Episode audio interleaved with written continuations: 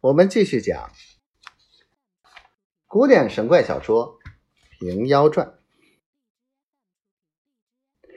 那婆子兀自欢喜道：“言半仙说，只怕不免做个瘸子。今果然矣，可改姓名为左瘸儿，以实半仙之功。自此唤作左瘸，一名左处，去了胡姓。”不用。于是左瘸儿出了土洞，闲走一会，走到林子里面，正是旧时中箭之处，想起一箭之仇，如何不报？特地跑回洞中，与母狐商议其事。